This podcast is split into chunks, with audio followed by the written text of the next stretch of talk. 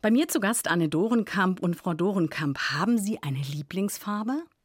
Ja, ein warmes Gelb. Eine Stunde, zwei Menschen. Im Gespräch auf Bayern 2. Daniela Anu trifft Anne Dorenkamp, besessen von der Malerei. Herzlich willkommen, Frau Dorenkamp. Ein warmes Gelb. Was macht das mit Ihnen? Gute Laune, gute Gefühle und ich stelle mir dann gleich noch eine andere Farbe dazu vor. Ein dunkles Lila, Orange. Also alles anders als hier in dem grauen Studio. ja, wir haben gerade gesagt, besessen von der Malerei. Sie sind uns heute zugeschaltet von diesem grauen Studio, von dem Sie gerade sprechen, aus Berlin. In Traunstein in Bayern läuft gerade eine Ausstellung von Ihnen. Da waren Sie zur Vernissage im Februar. Sie waren an einem der schönsten Flecken in Bayern, würden wir sagen. Wie ging es Ihnen dort? Ich war tatsächlich fasziniert von dieser hübschen Stadt, die gar nicht dörflich wirkte, weil die Häuser waren zwei, dreistöckig hoch, aber es war eben ja alte Gebäude, gut gepflegt und was mich umgeworfen hat, nicht diese permanenten Ladenketten immer das Gleiche, was man in jeder kleinen Stadt oder auch größeren Stadt sieht. Nein, es waren wirklich noch alte Familienbetriebe und sowas und das hat mir wirklich super gefallen. Das war eben Ende Februar. Ihre Ausstellung geht noch bis zum 25.03. im Kulturforum Klosterkirche. Der Untertitel Her mit dem schönen Leben. Also das ist sehr selbstbewusst. Ich habe aber gelesen, dass Sie als Malerin gar nicht immer so selbstbewusst sind. Nein, ich habe ganz ausgeprägt das Imposter-Syndrom. Ich wusste nicht, dass es das gibt, als ich das das erste Mal zu meinem Freund und Berater Alexander sagte. Wir saßen nach der zweiten Ausstellung zusammen und tranken noch einen Wein und da sagte ich ihm so unter Fragen, du weißt Alex, ich glaube, ich kann das eigentlich gar nicht. Ich mhm. hoffentlich merkt das niemand, dass ich gar keine große Malerin bin. Ich glaube, ich bin Hochstapler. Und das erzählte ich dann Wochen später meiner Hausärztin, die sich auch für meine Malerei interessierte. Und die sagte, Frau Dornkamp, das gibt es. Leute, die in egal welchen Berufen Gutes leisten, schätzen die Ergebnisse ihrer Arbeit gar nicht so doll ein und denken, ah, sie seien Hochstapler. Wie kam es denn zu der Ausstellung in Traunstein? Das ist gemeinsam mit einem Fotografen, der schwarz-weiß fotografiert. Sie, ihre Bilder sind sehr bunt. Wie passt das zusammen? Wie kam es dazu? Na, gerade dadurch. Also äh, der Name stammt von diesem André Kowalski. André äh, hatte in der DDR schon fotografiert und hatte dann auch eben ein Bild, ich glaube, da war die Mauer gerade gefallen und er fotografiert auf Rügen eine düstere Mauer und es steht drauf gesprüht, her mit dem schönen Leben. Und er drückt auf den Auslöser und dann sieht man hinter noch einen kleinen jungen Ball spielen und das Bild, das zieht einen mit. Und deswegen haben wir dieser gemeinsamen Ausstellung den Namen eben Hör mit dem schönen Leben gegeben.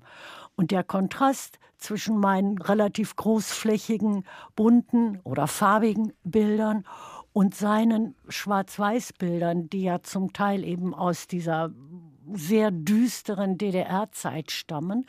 Zum anderen Teil hat er Porträts von großen und bekannten Leuten, Schauspielern, Sängern. Der Kontrast passt so gut und wir mögen uns, André und ich. Und dann haben, mhm. sind wir irgendwie auf die Idee gekommen, dass wir doch zusammen ausstellen. Mhm. Können Sie uns einmal mitnehmen in die Ausstellung und uns vielleicht das Bild beschreiben, das Ihnen am meisten am Herzen liegt, das da hängt? Also eins meiner Favoriten ist das, was als Werbeplakat benutzt wurde. Unten der große Hühnerkopf, das Huhn, das ein bisschen dämlich in die Gegend schaut und oben fliegen schon sehr durchsichtig die Möwen. Und das Bild heißt Neid, also dieser Vogel, der eben nicht wegfliegen kann. Mein richtiger aktueller Favorit ist der mit den blauen dämlichen Hunden, die alle fünf jeder einen anderen Gesichtsausdruck hat und bei alle sind sie ja überzüchtet, dämlich und liebenswert. Meine eigenen, ja, der Kater, der ist auf einem Bild, was auch tatsächlich der Kater heißt. Das ist ein blaues Bild und da sitzt nur in Konturen aufgezeichnet eine Frau, das war ich selber, die ich da bei mir vor im Wintergarten vor einer Glasscheibe sitze und diesen Kater porträtiere. Und der Kater auch nur mit Konturen, der liegt mhm. da vor mir. Man kann das auf dem Foto schwer erkennen. Das ist eine dunkelrote Kontur auf dem blauen Grund. Aber in Natur sieht man es. Sie sind eine Frau, die im Ruhestand ist, die immer gern gemalt hat, aber erst seit sie im Ruhestand ist, äh, sehr häufig und sehr regelmäßig malt. Ist es für Sie denn ein Beruf geworden? Ich bin rangegangen mehr als Hobby. Und ich, äh, Hobby hat ja ein bisschen albernen Beigeschmack. Also Beruf ist mir aber zu ernst, ähm, die Bezeichnung. Ich weiß es nicht. Es ist einfach etwas, was mich mittlerweile davon abhält, meinen Garten zu pflegen, was mich davon abhält, unnötigerweise aus dem Haus zu gehen und irgendwas einzukaufen, was ich gar nicht brauche. Und ja, was es gibt meinem Leben noch mal neuen Sinn. Also in jedem Fall eine Berufung, wenn auch nicht eindeutig ein Beruf. Ja, das ist perfekt formuliert. Ich lobe Sie. Vielen Dank. Welche Bedeutung hat es für Sie bekommen, dass Sie so seit zwei, drei Jahren auch wirklich ausstellen, dass Leute diese Bilder sehen oder gar kaufen wollen? Ich, neige, ich neigte dazu, mein ganzes Leben lang alles zu können und nicht, nichts perfekt zu machen. Und wenn es anstrengend wurde, habe ich aufgehört, habe ich was anderes gemacht. Ging auch gut, machte Spaß, war schön. Ich wurde bewundert dafür. Und wenn es anstrengend war, habe ich was Neues angefangen. Und seit ich jetzt wirklich Bilder male, auch für eine Ausstellung, dafür, dass sie anderen Leuten gefallen, die das eventuell besitzen möchten, seitdem sitze ich auch vor dem Bild oder stehe vor der Leinwand und quäle mich. Ich stelle das nicht weg und fange mhm. was Neues an, sondern ich arbeite so lange daran, bis ich zufrieden bin. Und das ist manchmal ein, ein richtiger Kampf. Eins zu eins der Talk mit der Malerin Anne Dorenkamp, die ihr Leben lang gern gemalt hat und erst vor wenigen Jahren mit Ausstellungen begonnen hat. Aber Frau Dorenkamp, wir wollen zurückgehen in die 40er Jahre. Können Sie sich an erste Bilder erinnern, die Sie als Kind gemalt haben? Gar nicht. Weil ich hatte ältere Schwestern und die konnten es besser. Und deswegen habe ich von klein auf meine eigenen Bilder nicht leiden können. Aber Sie haben gern gemalt. Ja, immerzu. Und da ich in meiner Herkunftsfamilie nicht aufgewachsen bin, sondern dann später bei einem Tantchen, wo ich dann also die Konkurrenz zu den großen Schwestern auch nicht mehr hatte, dann habe ich ganz viel gemalt und gezeichnet und getuscht. Sie haben es gerade gesagt, dass Sie eben nicht in der Kernfamilie groß geworden sind, zumindest nicht die ganze Zeit. Vielleicht müssen wir das kurz unseren Hörerinnen und Hörern erklären. Ihre Mutter war zunächst mit sechs Kindern aus dem Baltikum geflohen in den 40er Jahren. Sie waren Säugling auf dem Pferdewagen, also die jüngste, wie Sie gerade gesagt gesagt haben. Wo sind Sie denn dann gestrandet, die sechs Kinder und die Mutter? Wir waren dann ein paar Jahre in Segrena bei Wittenberge in der DDR. Bei einem Bauern in so einer kleinen unbeheizten Karte vorne, also alle Mann in einem riesigen Raum oder mir kam er groß vor. Plumpsklo quer über den Hof, konnten wir immer nur zu zweit gehen, weil der Gänserich uns Kinder jagte und dann mussten wir immer zu zweit rennen und uns gegenseitig beschützen. Oder ich wurde beschützt von meinen großen Geschwistern. Und als Sie vier waren, ist es dann ab nach Berlin gegangen, eine ganz andere Welt, in ein einziges Zimmer bei Onkel Otto. Genau, bei Onkel Otto. Ich schlief bei meiner Mutter im Bett und mein Bruder auch. Das war der zweitjüngste. Und die anderen Schwestern schliefen auf zusammengeschobenen Sesseln und was nicht alles. Das war ein ziemlich unerträglicher Zustand. Und meine Mutter, die damals gab es ja noch keine Unterstützung, also die Ämter funktionierten ja alle noch nicht und so. Meine Mutter ging tagsüber als Putzfrau und abends nachts als Nachtwächterin ein bisschen was sich verdienen. Und deswegen hat sie sehr schnell die vier Jüngsten nach Westdeutschland geschickt zu Verwandten, die meiner Mutter auch dankbar waren und es ihr auch schuldeten. Die vier Jüngsten wurden dann verteilt und schafften es aber nach einem halben bis zwei Jahren so wieder zurückzukommen, als meine Mutter sich ein bisschen gesettelt hatte und eine eigene Wohnung hatte. Und ich hatte es bei meinem Onkel und meinem Tantchen so gut, dass die Erwachsenen immer wieder beschlossen, ach, noch ein Jahr, noch ein Jahr, noch ein Jahr. Sie sagen, Sie waren dann bei Tante und Onkel und sind weg von der Familie. Gab es da kein Heimweh, keine Sehnsucht? Also ein richtiges Heimweh hatte ich, als wir ausquartiert, wir vier Kleinen fuhren, also, also ich war viereinhalb, fünf und die anderen waren dann so bis 12, 13. Wir sind mit dem Rosinenbomber, an den erinnere ich mich noch, bis Hannover geflogen und dann in einen Zug gesetzt worden. Und dann wurden reihum meine drei Geschwister abgeholt. Mhm. Und ich saß alleine in dem Zug. Ja, Sie haben uns gerade so erzählt, bis jetzt auf den letzten Punkt, als wäre es einfach ein großes Abenteuer. Aber wir reden davon, Sie waren fünf, ne? Ja. Aha.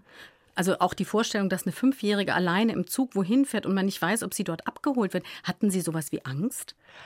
Ich hatte und habe immer noch irgend so was wie ein sehr starkes Gottvertrauen. Mhm. Und irgendwie funktioniert das immer alles. Und ich weiß nicht, ob ich damals Angst hatte. Wenn ja, war ich Weltmeisterin darin, das zu verdrängen. Was war das Besondere an diesem Onkel, den Sie angehimmelt haben und der Tante, bei der Sie gelebt haben?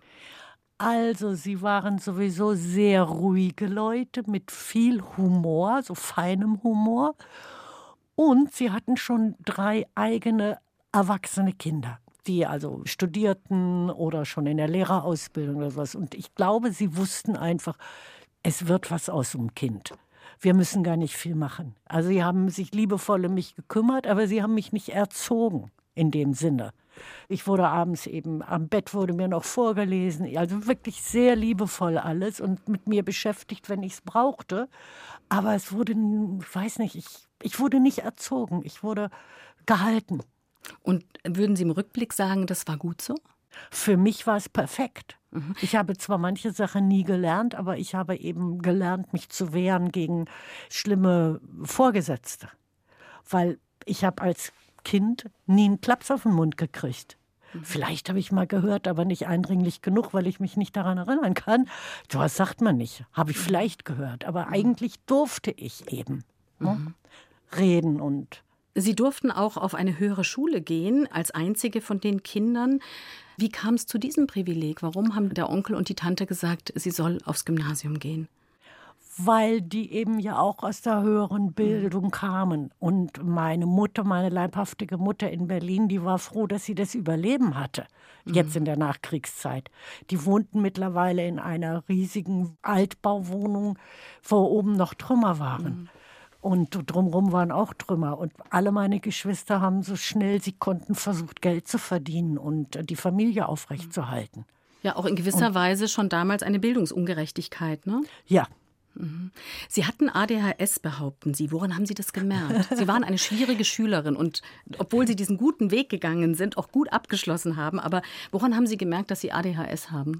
Ich habe es gar nicht gemerkt und die Erwachsenen haben es auch nicht gemerkt. Die hielten mich für unerzogen und frech und in meinem Zeugnis stand immer, muss ruhiger werden, darf nicht so temperamentvoll sein, ist vorlaut, beteiligt sich nicht. Mhm. Das ist meine die Erinnerung an meine Schulzeit.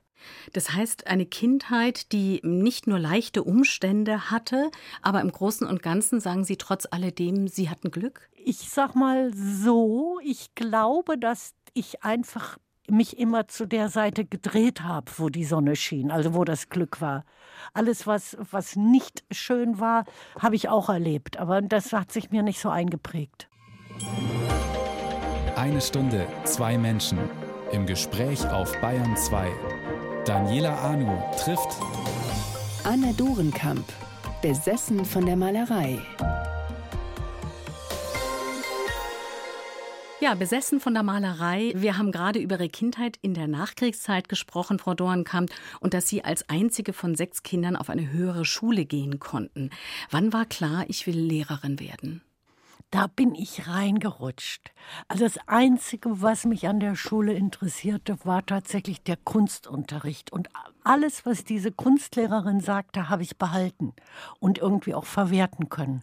Ich habe aber auch gesehen, dass obwohl die Frau gut war und uns viel beibringen wollte, der Rest der Klasse unter der Bank Hausaufgaben machte oder sich Briefe schrieb oder sowas. Bis auf meine beste Freundin, die neben mir saß, die musste mitmachen, sonst hätte sie Ärger bekommen von mir. Ne? Und also Kunstlehrerin wollte ich auf gar keinen Fall werden. Ja, was anderes mit Kunst. Ja, ich hätte nach Köln oder Düsseldorf an die Kunsthochschule gemusst und traute mich nicht richtig und wusste auch nicht richtig. Und da sagte dieser Onkel, obwohl das eine Zeit war, wo man noch gar nicht so sich ausprobierte, wie das heute die jungen Leute dürfen und können mal, mal erst mal das machen und dann das andere. Nein, er sagte, komm doch erst mal auf die Hochschule, ich kenne mich da aus, ich kann dir ein bisschen helfen, was du vielleicht für Kurse belegen könntest oder so. Mach doch erst mal, du kannst dann immer noch gucken, was du wirklich machen willst. Und dann habe ich das gemacht und bin an die Pädagogische Hochschule in Osnabrück gegangen und dort stellte, also was ich auch noch dazu sagen möchte, ist, damals die Lehrerausbildung war sehr viel praxisbezogener als mhm. heute. Das war gleich von Anfang an, mussten wir auch vor eine Schulklasse und, und 20 Minuten lang unterrichten und ein bisschen dies und ein bisschen das und immer auch im Umgang mit Kindern. Und ich stellte plötzlich fest, hey, ich kriege ja Zweien. Ich werde ja positiv mhm. beurteilt. Ich werde gelobt. Oh, wie gut ich das kann. Die neun Jahre Gymnasium, da kannte ich das nicht. Und das hat mir dann Spaß gemacht. Und dann bin ich da geblieben bis zum Examen. Und dann bin ich ins Emsland geschickt worden an eine katholische Volksschule. Das hat mir auch Spaß gemacht. Und so bin ich Lehrerin geblieben. Und eine von meinen Therapeutinnen, die ich später schon brauchte, mhm die sagte, ja, ist doch ganz klar, Frau Dorenkamp, die Schule war der Kampfplatz, das konnten sie.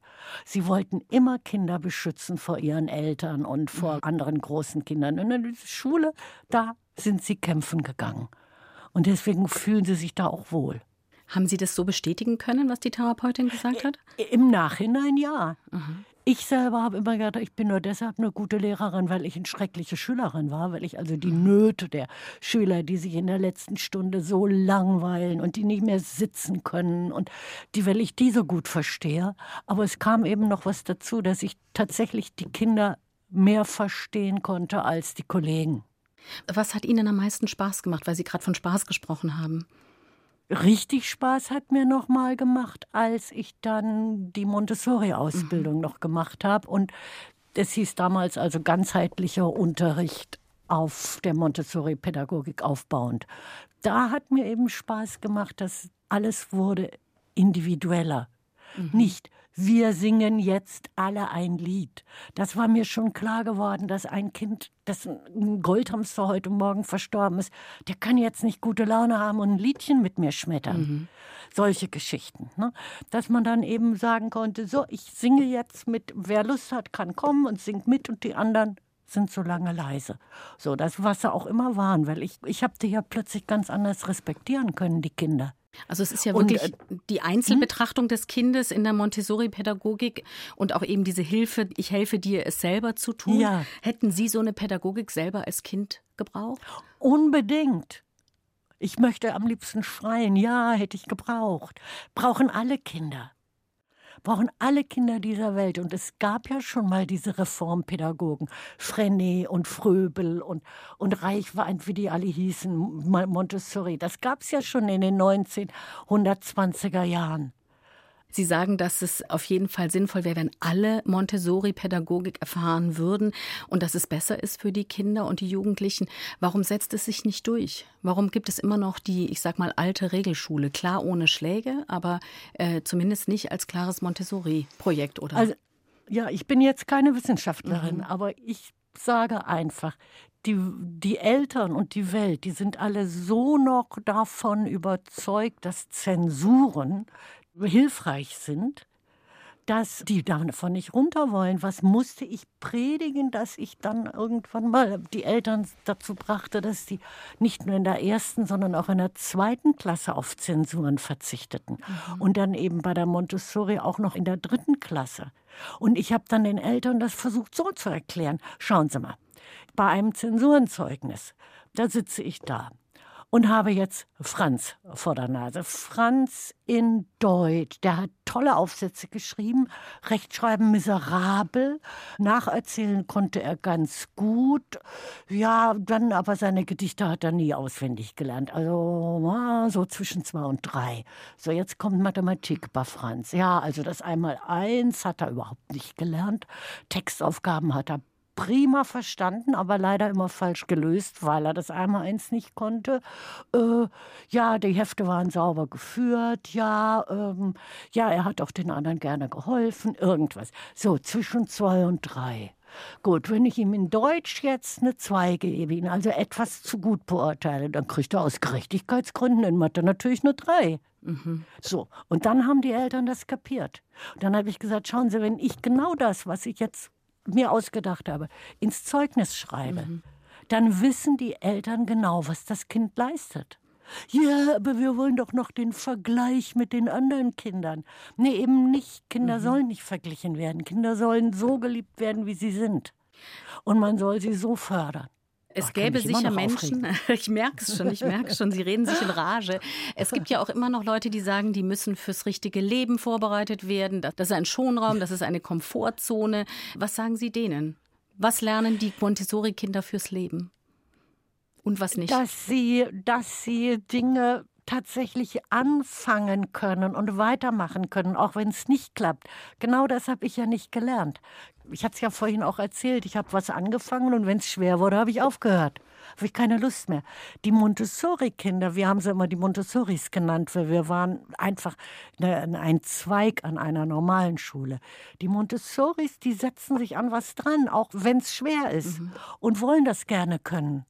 Das heißt, Sie hätten noch viel zu bieten für die Bildungspolitik. Ich könnte sofort Minister werden. Ich würde aber dann vor allen Dingen Ministerin. Ich würde dann aber vor allen Dingen eben auch den Föderalismus in den einzelnen Ländern verändern. Wenn Sie Bildungspolitikerin oder Ministerin ja, wären, was würden Sie denn tun? Wir haben ja gerade die Krise mit den Lehrkräften. Es gibt nicht genug. Was würden Sie tun? Was müssten für Anreize geschaffen werden? Also ich kann es jetzt wieder nur für die Grundschule sagen. Fürs Gymnasium weiß ich es nicht. Aber es müsste eben wieder die Ausbildung einfacher werden, praxisbezogener. Die brauchen, wenn die Grundschule nur bis zur vierten oder sechsten Klasse geht, was müssen die dann höhere Mathematik lernen, die Studenten? Es wurde aber irgendwann wurde die Lehrerausbildung verwissenschaftlicht und dann kam sie an die Universitäten. Heute ist eine Grundschullehrerin mit Anfang 30 erst mhm. fertig. Mhm. Dann muss sie ein Praktikum machen, den Praktikumsplatz muss sie sich selber suchen und sie findet keinen. Weil die Schulen nicht alle gerne, also da muss ja dann irgendein Lehrer bereit sein, so einen Praktikanten auch zu nehmen. Und viele mhm. lassen sich noch nicht gerne in die Karten gucken erstaunlicherweise. Ich bin einmal während meiner Schulzeit sitzen geblieben. Ich habe also Abitur mhm. erst mit 2021 gemacht und war trotzdem mit 24 fertige Lehrerin. 1 zu 1, der Talk auf Bayern 2. Daniela Anu im Gespräch mit Anne Dorenkamp, späte Newcomerin. Späte Newcomerin deswegen, weil sie mit Mitte 70 ihre erste Ausstellung hatte.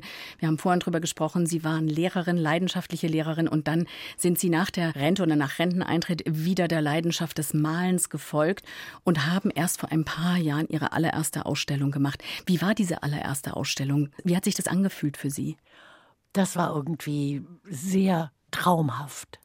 Ich muss dazu sagen, ich bin dem ehemaligen Management von meinem Mann sehr, sehr dankbar, weil die haben das alles angeleiert. Also Herr Pilgrim und Frau Krink-Pilgrim, die sich also jetzt vielleicht im Kunstbereich nicht so auskennen, aber in, im Public Relation Metier und, und sowas, das war großartig.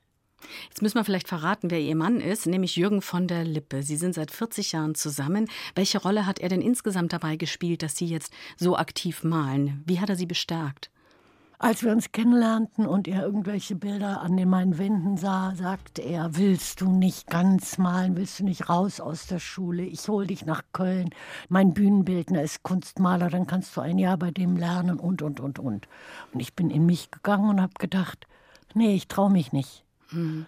Ich bin dann in der Schule geblieben, da habe ich mich wohlgefühlt. Dann hat er gesagt, willst du dann nicht wenigstens Schulleiterin werden und sowas. Und da bin ich wieder in mich gegangen, habe gedacht, nee, die Arbeit mit den Kindern macht mir mehr Spaß als die Arbeit mit Kollegen, die morgens zu spät kommen wollen, die eine Stunde früher nach Hause gehen müssen, die dies, die jenes, die folgendes, die, über die sich die Eltern beschweren. Und die Eltern will ich auch nicht beschwichtigen. Nee, ich bleibe normale Grundschullehrerin. Und dann hat er eben jetzt, er ist einer meiner begeistertsten, mhm. unkritischsten Betrachter. Also wenn ihm was nicht gefällt oder wenn er etwas langweilig findet oder ja, oder, oder auch viele Titel von meinen Bildern darf er sich aussuchen, weil er wirklich. Okay, weil, weil er humorvoll hat. ist, der Herr von der Lippe. Ja. Was erstaunlich ist, das kennt man ja so nicht an ihm. nee, hätte ich nie gedacht, dass der Humor hat. Ja, aber Sie leben nicht zusammen. War das von Anfang an so? Sie leben getrennt von Ihrem Mann. Sie waren zwischendurch auch einmal tatsächlich zwei Jahre getrennt in den letzten 40 Jahren. Aber wie lange gibt es schon diese Situation, dass Sie nicht unter einem Dach wohnen? Nach dieser Trennung. Mhm. Vorher haben wir zusammen gewohnt, aber er ist ja nun ganz viel unterwegs und ich war eben dann auch alleine und äh, das ist uns alles nicht bekommen.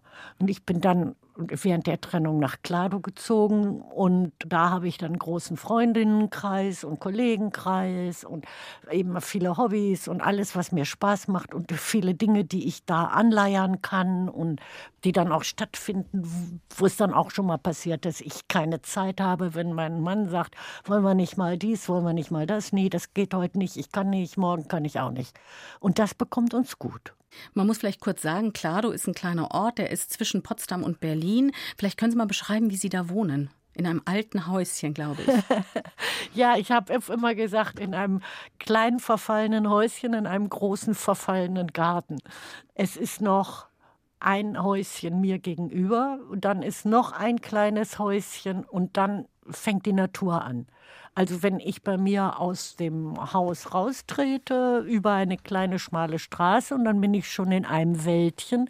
Dieses Wäldchen gehört dann noch zu Westberlin und dann kommt schon die, die das ist ja nicht die Mauer, die Mauer war ja quer durch Berlin, mhm. sondern außenrum eben die Grenze. Da war der Todesstreifen und da bin ich schon im riesigen Brandenburger Wald. Bei so viel hm? Platz, da hätte der Jürgen von der Lippe doch auch noch Platz. Ja, das macht ihm auch Spaß, wenn er bei mir ist, aber er braucht auch die Stadt. Mhm. Er ist fußläufig, er läuft gerne bei sich durch den Bezirk, kriegt alles eingekauft, was er, was er braucht. Und so wie ich das Grün brauche, braucht er die Stadt. Sie malen auch zu Hause, da ist das Atelier auch, oder? Ich male einfach in dem Wintergarten, den mhm. er mir mal geschenkt hat. Da steht die Stoffelei, da stehen die ganzen Farben, da habe ich Tageslicht den ganzen Tag über.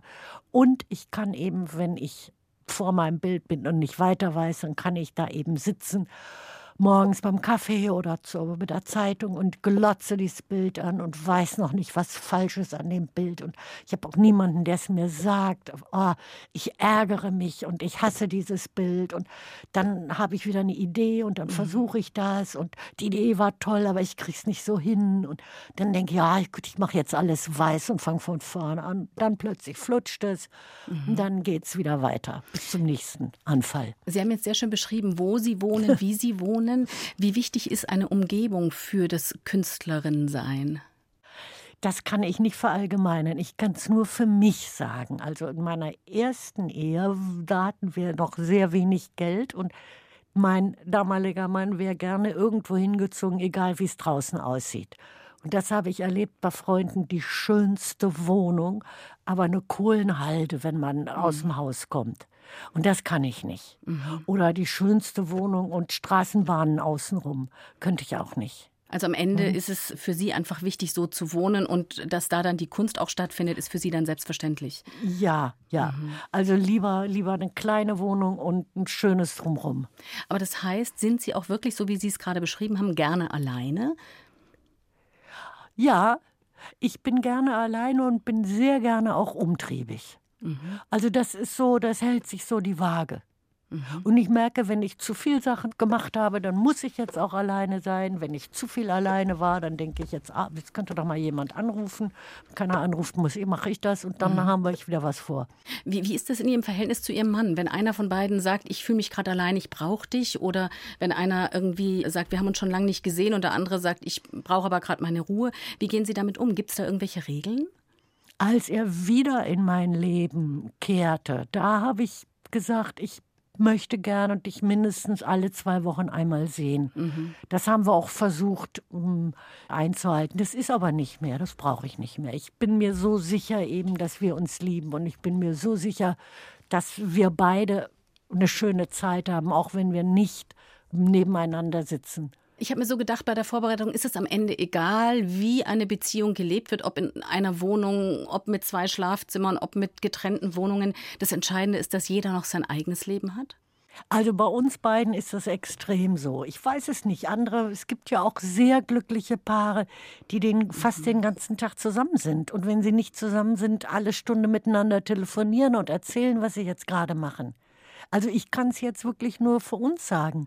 Und vielleicht, wenn ich einen so guten Mann, wie ich ihn jetzt habe, also der so verständnisvoll und humorvoll und lieb und sanft ist, wenn ich so einen hätte, der den ganzen Tag um mich rum sein will, vielleicht hätte ich das auch hingekriegt, das weiß ich nicht. Da gehört ja auch viel Vertrauen dazu. Jetzt muss ich doch noch nachfragen, ist schon eine ganze Weile her, aber wie haben Sie das nach der Trennung wieder aufgebaut, dieses Vertrauen zueinander? Weil Ihr Mann hatte eine andere Lebensgefährtin in der Zwischenzeit. Die hat die sogar geheiratet. Wie kann er nur? Ja, das konnte er, weil ich schon drei, drei Monate nach der Trennung äh, beim Anwalt gesagt habe, wir sind schon über ein Jahr getrennt, damit er heiraten Aha. konnte. Ne?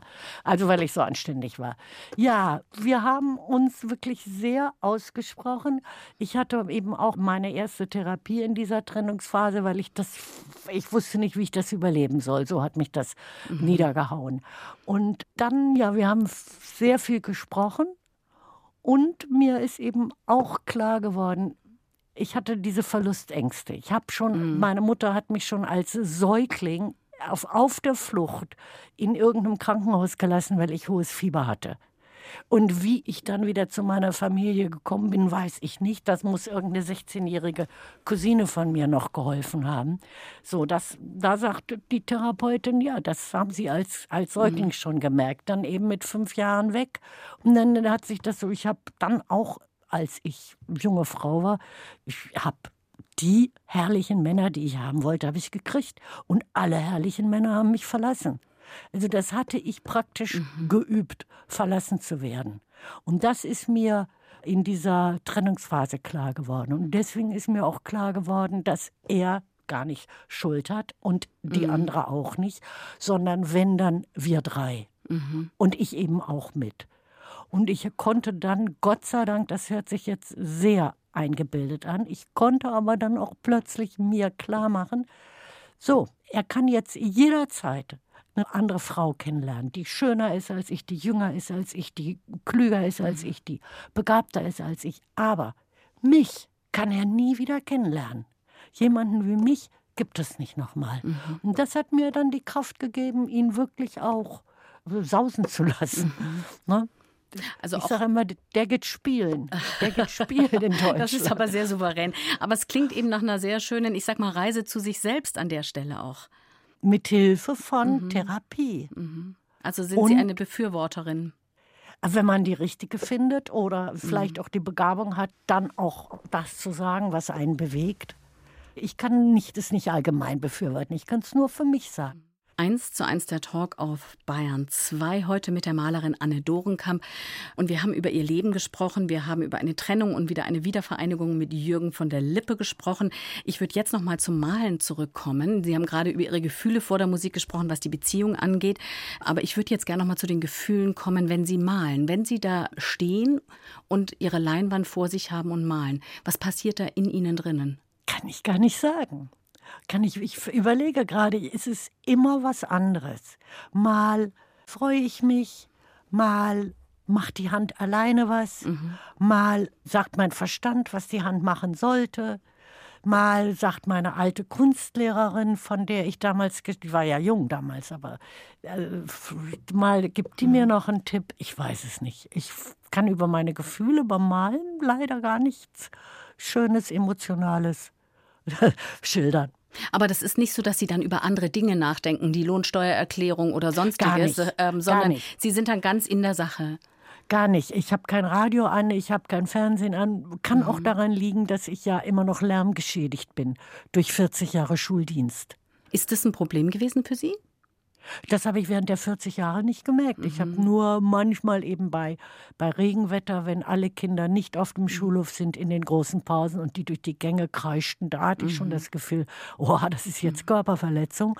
Aber sonst eigentlich nicht. Ich habe es gemerkt, wenn wir bei anderen Leuten waren und wir essen Mittag und es läuft irgendwo ein Radio nebenbei, mhm. wo keiner hinhört.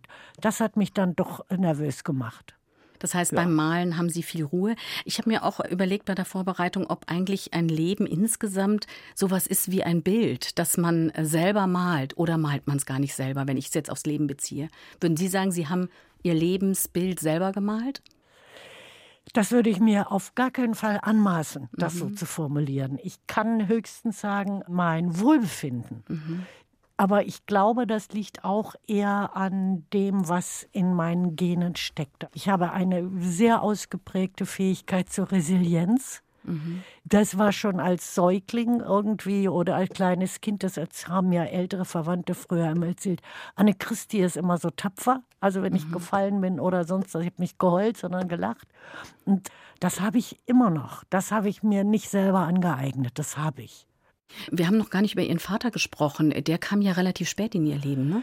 Der kam, weiß ich, der wurde von Adenauer, was in den 54ern kam er aus Sibirien. Also schwerst SS-Vergangenheit.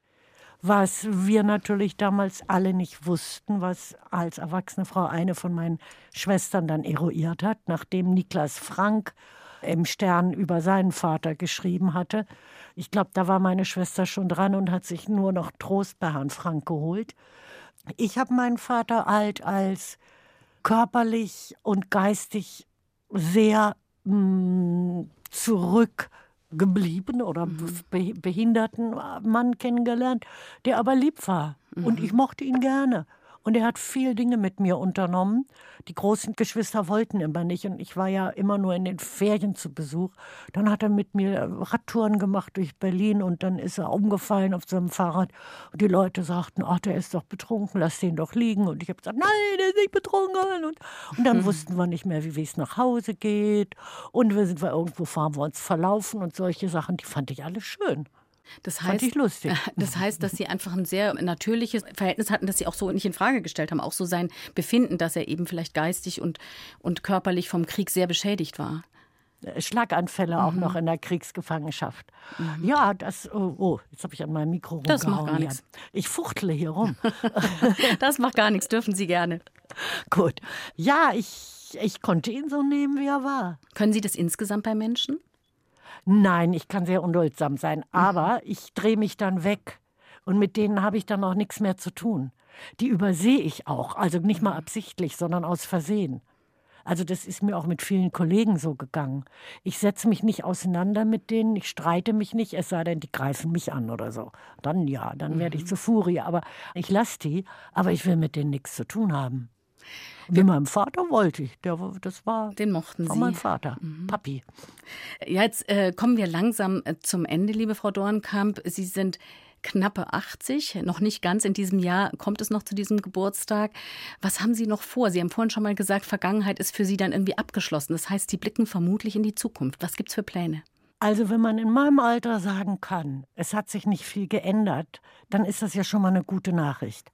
Und genau so würde ich das auch gerne in der Zukunft haben. Ich habe keine großen Pläne. Mhm. Ich möchte gerne weiter malen, ich möchte gerne weiter mit meinem Mann glücklich sein. Ich freue mich auf meine nächsten Haustiere, die gerade von Freunden gesucht werden. Das geht natürlich dann immer nur irgendwelche Notfalltiere, weiß ich aus dem mhm. Osten oder sonst was.